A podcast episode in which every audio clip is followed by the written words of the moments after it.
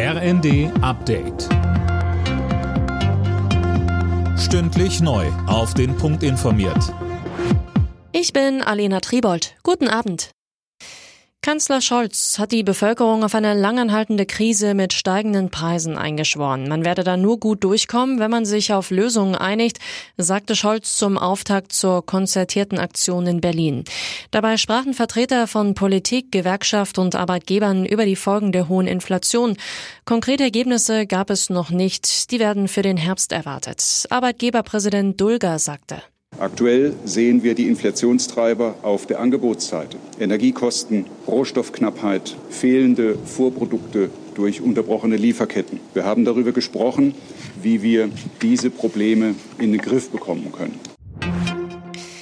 Durch Schüsse während einer Parade zum Unabhängigkeitstag der USA sind in der Nähe von Chicago mehrere Menschen getötet worden.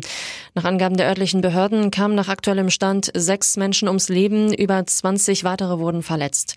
Der Schütze ist demnach auf der Flucht. Die Feiern zum 4. Juli in der Kleinstadt Highland Park nördlich von Chicago und mehreren Gemeinden in der Nähe wurden unterbrochen oder abgesagt. Der Wiederaufbau der Ukraine nach dem russischen Angriffskrieg wird mindestens 750 Milliarden Dollar kosten. Davon geht die Regierung in Kiew aus. Finanziert werden soll das Ganze unter anderem aus beschlagnahmten Vermögen des russischen Staates und der Oligarchen, hieß es bei der Wiederaufbaukonferenz in Lugano von ukrainischer Seite.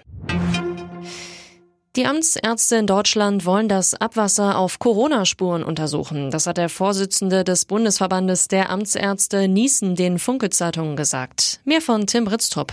Mit der Abwasseranalyse bekomme man eine genauere Übersicht über das, was in der Bevölkerung tatsächlich los ist, so Niesen. Bislang machen 20 Kommunen beim Abwassermonitoring mit. Optimal wäre es, wenn alle mitmachen würden. Die Methode koste wenig, der Aufwand sei gering und man bekomme ein Echtzeitlagebild von der pandemischen Situation, sagte Niesen.